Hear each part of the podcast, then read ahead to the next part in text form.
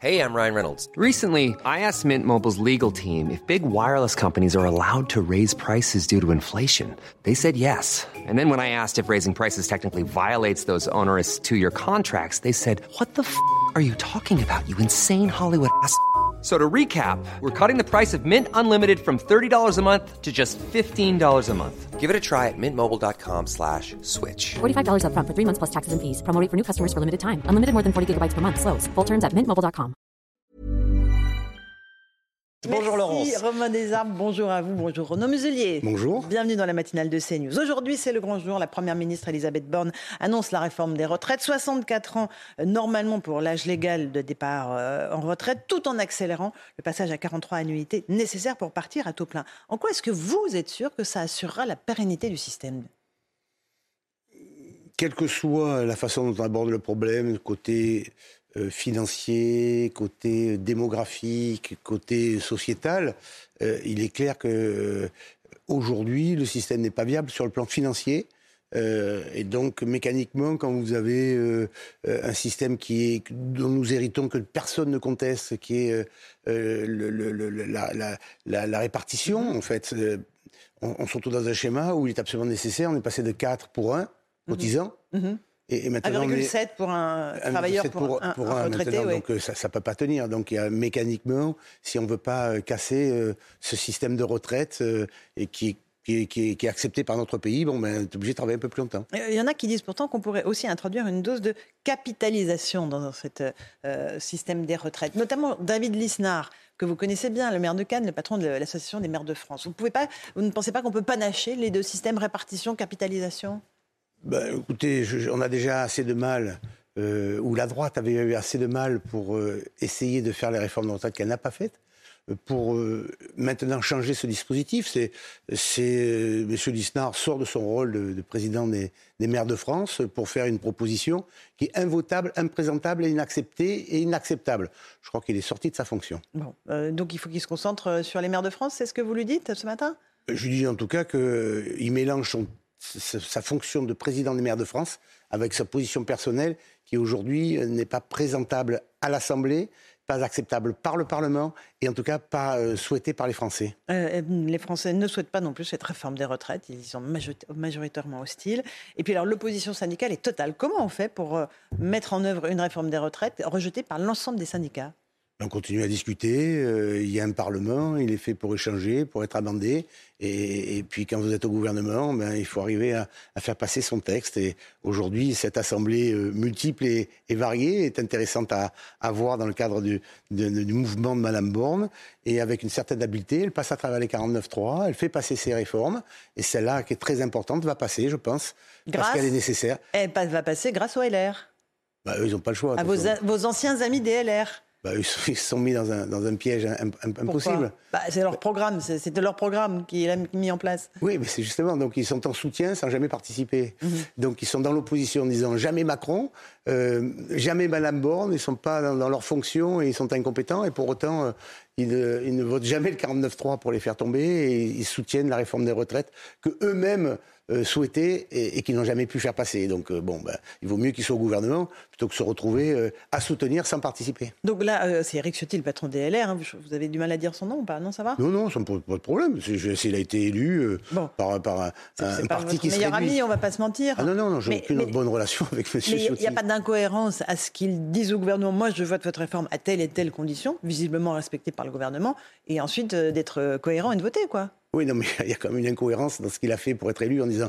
jamais Macron, jamais Borne, jamais la Macronie, jamais cette majorité, et se retrouver en tant que jeune président de ce mouvement politique à voter euh, presque tout de suite la loi proposée par ses pires ennemis qui, sur lesquels il a, il a fait sa, son, son lit pour faire sa campagne. Donc tout ça me fait doucement rire parce qu'il n'y a pas de colonne vertébrale là. D'accord. Euh, quel est l'avenir alors pour les LR C'est rentrer au gouvernement, faire un pacte avec Emmanuel Macron? Ils le rejettent pour l'instant. Mais de toute façon, là, ils sont en voie de disparition. Si, si soit ils veulent. Enfin, ils étaient 300, ils sont plus que 60. euh, Ils ont fait 4,5 au présidentiel. Au- Aujourd'hui, ils sont obligés de soutenir Macron parce que Macron fait ce qu'ils ont demandé. Bon, euh, donc ils ne participent pas. Ils ne veulent pas entrer dans le gouvernement alors qu'ils auraient dû, comme je leur ai dit, vous prenez deux, trois ministères régaliens, vous prenez quatre ou cinq secrétaires d'État, vous validez le budget et vous validez deux, trois réformes importantes pour vous et vous redevenez un parti du gouvernement. Donc là, ils sont ni dans le gouvernement, ni en dehors du gouvernement. Ils n'ont plus aucun ministre au sein du Parlement et donc ils ne savent pas ce qu'ils veulent.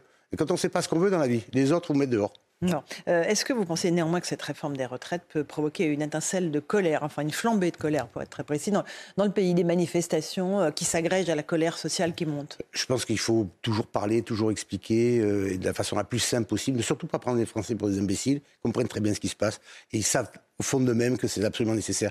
Donc je ne crois pas que ça soit le, la possibilité de flamber de colère passe par, les, par la retraite. Je suis plus inquiet toujours sur le pouvoir d'achat, euh, mm. sur la qualité de vie au quotidien, qui fait en sorte qu'ils sont coincés par l'essence, ils sont coincés par leurs achats, euh, tout en étant dans un espèce de paradoxe incroyable, c'est que par exemple dans la région Provence-Alpes-Côte d'Azur, on a fait une saison d'été absolument exceptionnelle, on a une saison d'hiver parce qu'on a de la neige, on a augmenté de 8% nos, nos chiffres d'affaires, notre clientèle, donc on a tout est plein. Et nos trains, nos avions, nos hôtels, tout est plein. Et pour autant, en même temps, on se rend bien compte qu'il y a un malaise profond. Et c'est ce, paradoxe-là qu'il faut absolument faire attention parce que c'est là où la, marmite bout. Oui, parce que les petits artisans sont extrêmement impactés par la hausse des factures d'énergie. Euh, les boulangers, euh, il y en a énormément dans votre région, étranglés littéralement. Les mesures d'aide proposées par le gouvernement ne suffiront pas à tous les sauver. Qu'est-ce qu'il faut faire pour eux? Euh, voyez, par exemple, nous, on, s'appuie euh, sur le gouvernement, on voit ce qu'ils font. Je pense qu'il y a des choses qui sont très intéressantes qui sont faites. Et nous, euh, dans la région, on a voté 3 millions d'euros pour les boulangers. Mais boulanger, il y a boulanger, boulanger. il y a les boulangers industriels qui vendent dans les grandes surfaces. Et vous avez le boulanger de quartier qui est dans une TPE, qui est un artisan qui se lève tôt le matin. C'est cela qu'il faut aider. Donc il y, a, cette différence à faire. Et donc, avec en soutien par rapport à ce qui a été fait par le gouvernement, un chèque de 3 millions d'euros ventilé sur les boulangers qui sont les artisans de nos quartiers et de nos villages. Mais la, réalité, c'est que le gouvernement ne s'en sortira pas du quoi qu'il en coûte. Il va falloir continuer à aider les Français.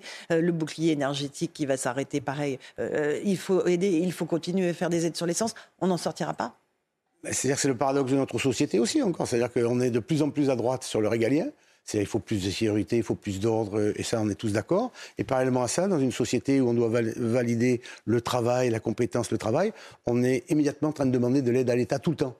Euh, comme si rien ne s'était passé autour de nous, comme si la guerre n'existait pas à nos frontières, comme si l'augmentation de, de, ce qui se... Et donc on veut vivre de la même manière sans tenir compte de ce qui se passe à l'extérieur. Et heureusement qu'on a l'Europe pour nous protéger, heureusement que notre, notre pays, dans cette démocratie, fonctionne bien. Euh, et, et, finalement, ça marche pas si mal que ça, quand même, soyons sérieux.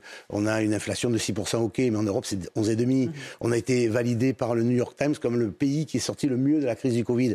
C'est-à-dire tous les efforts qui ont été faits sur le quoi qu'il en coûte aident globalement très, de façon très importante, mais pas totalement non plus. Et donc, euh, on ne peut pas tout avoir non plus. On est une société libérale, on n'est pas dans une société socialiste. Hein. Et donc, ce travail. Mais par contre, il faut aider les travailleurs, ceux qui se lèvent tôt, euh, ça c'est très important. Et les boulangers, c'est le prototype même. Oui, tout à mmh. fait. Continuer à l'augmentation des salaires, ça vous le demandez oui, bien sûr, mais il faut de, toute façon, vous avez les prix qui augmentent, donc il faut trouver cet équilibre, mais c'est pas, il faut que ça soit raisonnable. Tout est dans la, dans, la mesure et non pas dans la démesure. Et pourtant, les Français ont le sentiment d'un grand déclassement de leur pays. On va parler d'abord de la sécurité. Vous l'avez évoqué le thème à Marseille. On a fait un reportage hier euh, dans les habitants euh, de la cité des Campanules mmh. euh, ont occupé les cages d'escalier pour éviter que les dealers ne s'installent. Les, les, habitants sont livrés à eux-mêmes Où est l'État? Non, c'est. Moi, j'ai une version un peu différente. L'État peut pas tout faire. L'État peut pas tout faire. Et regardez, l'État est arrivé immédiatement. Les si, mais ils sont venus. Parce que Madame la préfète, d'ailleurs, qui est remarquable, la préfète de police des, Bouches-du-Rhône, euh, elle, est venue immédiatement en soutien. Ce sont les, acteurs, euh, les habitants qui ont pris leur destin en main aussi. Parce qu'on ne peut pas attendre de tout, de tout le monde. Ils sont pris en main. Mais, euh, ils sont pris en main, mais quitte à créer des milices, des, patrouilles Non, mais ils ont, pas, ils ont créé. D'abord, un, ils sont pris en main, ils ont repris leur cage d'escalier. Deux, ils sont appuyés sur le bailleur social qui lui-même est en train de mettre en place des milices, en tout cas c'est des gardes qui sont des vigiles, qui sont donc ceux-là euh, sous contrôle de la loi. Euh, la police euh, vient en, soutien dans cette affaire. Mais ce qui est encore plus important, c'est que finalement, il y a un travail qui est fait par le bailleur social pour faire attention à qui est le locataire, les chasser quand ils sont des délinquants potentiels, parce que eux-mêmes fabriquent les nourrices, parce que le, le, c'est pas simplement des gens qui viennent des quartiers extérieurs qui viennent là, ce sont des gens de l'immeuble ou du, de, du quartier qui viennent organiser euh, un, un réseau complémentaire dans une cité et ce réseau-là, il doit être chassé.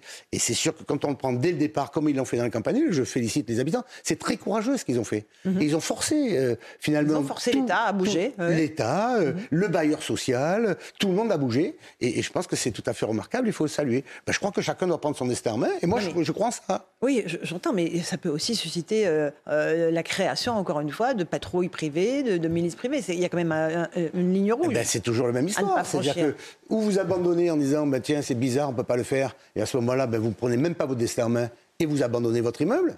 Ou vous prenez votre destin en main et vous mobilisez euh, les forces publiques, euh, les forces médiatiques et les forces du, du bailleur social, qui pourquoi n'était pas intervenu avant? C'est comme son boulot, lui aussi, avant. Donc maintenant, tout le monde est là-dedans. Et après, les conséquences, c'est qu'il faut chasser de la Mhm. copropriété ceux qui ont voulu tenter de mettre en place un système euh, Donc de, il faut expulser les habitants. Bien sûr. Il faut euh, expliquer qui, euh, les délinquants, les qui sont justement euh, ceux qui fabriquent cette, ces flots de haine, parce que c'est d'une extrême violence quand même. Et ceux qui ont, les, les gens des campagnules, euh, les, les- les copropriétaires qui habitent là, ou les locataires, ont eu beaucoup de courage, parce que c'est des gens violents qui sont en face. Ils sont mis en face de gens violents. Mhm. Et ces gens violents, ils sont dans la cité. Hein. Donc c'est ceux-là qu'il faut chasser. Et après, on retrouvera la paix. Donc quand il s'agit de mineurs, il faut expulser leur famille? Bien sûr. Mhm. Bien sûr. Sans hésiter, sans aucun problème. Oh, ils le font déjà à Nice, d'ailleurs. Ils le font dans un certain nombre de cités. À Nice, euh, chez Christian Estrosi, euh, le bailleur social fait ça. hein. Et donc, euh, je pense que c'est une nécessité absolue. C'est des, gangrènes, des sources de gangrènes. Et donc, à partir de ce moment-là, il faut éradiquer à la base. Vous êtes médecin, les, les soignants sont au bord de la rupture, le système hospitalier aussi, les généralistes, la médecine de ville également. 84% des Français jugent que le système de santé français est en danger. C'est un sondage CSA pour CNews. Euh, on a entendu le président Macron annoncer une réorganisation de l'hôpital, euh, des mesures pour faciliter l'accès des patients à un généraliste, sortir de la crise. Ce sont des paroles, encore une fois, ce sont des paroles qui s'ajoutent à des paroles, à des paroles. La réalité, vous la connaissez. Ce sont des soignants qui sont au bout du bout. Du Oui, la, la- la réalité, c'est que quand même, on a un, un système de santé qui a fonctionné dans le cas du crise du Covid. Bon. Non, mais là, on est que- deux ans après. que- oui, on est deux ans après, mais, Et vous, vous fabriquez pas des médecins en moins de deux ans. Hein. Vous fabriquez pas les infirmiers en moins de deux ans. On a ouvert, nous, dans la région Provence-Alpes-Côte d'Azur, euh, près de 12 000 postes supplémentaires. Il faut quatre ans pour les former. Et donc, le temps qu'ils arrivent sur le terrain, vous avez une surcharge qui est terrible. Et c'est vrai qu'on vous retrouvez dans des services hospitaliers. Mais la, la médecine a changé. Et je pense que le ministère de la Santé a une part de responsabilité très importante. Parce que, euh, avant, quand on était médecin en ville, on prenait les urgences. On désengorgeait les hôpitaux. Aujourd'hui, vous n'avez plus un médecin de ville qui vous prend les urgences. Plus aucun. Donc, systématiquement, de la bobologie à l'extrême urgence, vous arrivez euh, dans les services hospitaliers où donc vous êtes obligé de faire un tri à l'entrée quand vous êtes urgentiste. Je suis un ancien urgentiste. Donc, quand vous êtes un- faites un tri à l'entrée, vous n'avez plus la bobologie. Vous êtes obligé de prendre en charge la bobologie qui elle-même vous, vous fait attendre les patients près de 12-14 heures. Et ça vous plaît pas de laisser attendre quelqu'un 12-14 heures Oui. parce que vous êtes obligé de prendre en charge la le traumatisé grave ou euh, justement des maladies comme des, des accidents vasculaires qui doivent être traités de façon euh, impérieuse. Donc on se retrouve dans un schéma où la médecine de ville ne fait plus les urgences, que les services hospitaliers sont surchargés et que l'organisation du service hospitalier c'est mal foutu. Donc à partir de ce moment-là, ces personnels hospitaliers qui sont globalement des gens exceptionnels, très honnêtement, ils aiment leur métier en fait, personne n'est force à le faire, ils sont pas forcément bien payés, mais ils aiment leur métier. Mais au bout d'un moment, ils, ils fatiguent, c'est- clair. Et ce, qui ce que je regrette, et c'est pas spécifique au président Macron, c'est beaucoup plus vieux que ça l'histoire. C'est qu'on n'a pas fait dans les pyramides des âges des formations adaptées pour qu'on ait le personnel nécessaire en place. Puis après, vous avez tout le volet de la tarification, où incontestablement la tarification hospitalière n'a pas évolué, ni dans le public ni dans le privé. Euh, dans- je parle de l'hôpital. Et parallèlement à ça, euh, enfin, vous êtes médecin généraliste, vous faites euh, combien c'est la consultation? 25 euros, 25 ça va. euros, voilà. Bah, Il faut la pas passer à sérieux. 50 Mais bien sûr, il faut la passer 50 à 50 euros. Oui, bien sûr qu'il faut la passer à 50 Les Français seraient prêts à Donc, euh, payer pour, euh, pour leur généraliste 50 bah, euros ils payent bien pour leurs vétérinaires et leurs animaux, ils veulent pas payer pour eux. Hein, Il y a quand même un peu. Hein il, y a, il y a un deux poids, deux mesures. oui. Euh, vous avez des mutuelles complémentaires. Enfin, vous avez le tout, c'est de laisser personne sur le bord du chemin. Mais mais on peut pas dire aux médecins euh, euh, vous êtes en train de craquer et en même temps pas les payer. Vous vous, êtes- vous pouvez pas dire aux médecins il faut vous travailler plus et en plus on les forme pas. Enfin alors alors qu'on en forme pas assez. On peut pas avoir des médecins étrangers formés au niveau européen alors qu'on a augmenté le numerus clausus enfin dans notre pays, mais on aurait dû le faire bien avant. Donc en fait le président Macron il essaye de gérer cette, ce, ce- ce- modifications, mais je pense que la réforme la plus importante, c'est une réforme à l'intérieur du ministère de la Santé pour essayer de sortir de cette espèce de colonne Mhm. euh, qui, nous, a- qui a montré pendant la crise du Covid que quand même euh, elle était monolithique. L'administration, la fameuse administration On hospitalière. en a besoin, l'administration, Mhm. Oui, mais il faut qu'elle soit un peu plus souple. même. Voilà. Un tout dernier mot sur euh, le président de la Fédération française de football qui fait polémique depuis ses propos scandaleux sur Zinedine Zidane. Est-ce qu'il doit démissionner à vos yeux de son poste? Moi, je suis pas pour euh, les démissions. Je pense, vous savez, on parle de la réforme des retraites. Et quel âge il a, ce monsieur? Ben, Je pense qu'il pourrait être à la retraite. D'accord. Mais je pense que sur le- cette Vous affaire-là- condamnez ses propos? Je- Sur Zidane? Je- on ne touche pas Zidane, c'est une icône. Mhm. Donc, euh, alors après, il a mélangé l'icône Zidane que tout le monde aime, qui était quand même une personnalité absolument exceptionnelle, à Marseille en plus, Mhm. avec un poste d'entraîneur. Donc, il a mélangé deux choses. Et donc, euh, bon, allez, va. Un peu de retraite, c'est bon pour tout le monde. Il est temps de, de prendre euh, donc. il y a l'âge pour tout. Oui. Euh, et la, ministre des Sports, elle a raison quand elle dit que ça nuit à l'image de la France et que ça peut. euh, Je pense qu'il ne faut pas en rajouter, moi. Vous savez, ça nuit à l'image de la France, mais euh, je ne sais pas si ça nuit à l'image de la France. Regardez, on est allé voir la Coupe du Monde de rugby, de football. Euh, Et on va avoir celle de rugby. On, on va avoir celle de rugby, celle de, football, ça s'est passé remarquablement bien. Tout le monde nous a expliqué qu'il fallait boycotter, pas boycotter. Ça n'a jamais été aussi suivi. Que, que- que- et, et on a fait un parcours exceptionnel. On perd en finale, très bien. C'est quand même grâce à Monsieur Le Gret. Et, et- et- et immédiatement, 15 jours après, il dit une bêtise comme ça. Il a, il a mangé tout son capital. C'est dommage pour lui. Et ça ne peut pas impacter Didier Deschamps, qui vient d'être remis euh, pour 4 ans euh, au poste d'entraîneur? En tout cas, le résultat de Deschamps depuis qu'il est là fait en sorte que l'équipe de France a brillé à travers le monde. Voilà, et il a eu des résultats exceptionnels. Donc euh, moi, je parle de l'entraîneur, Didier Deschamps, je connais bien, qui a joué à Marseille, qui est, un- qui est aussi un Marseillais. Et donc, euh, non, je crois les que Didier chemins mènent Deschamps... à Marseille avec vous. Vous savez, entre Zidane et Deschamps, euh, c'est des gens qui sont passés par chez nous. Mm. Comme quoi, le talent vient du Sud. Merci beaucoup, Renaud Muselier, d'être venu ce matin dans Merci. la matinale de CNews. À vous, Romain Armes pour la suite.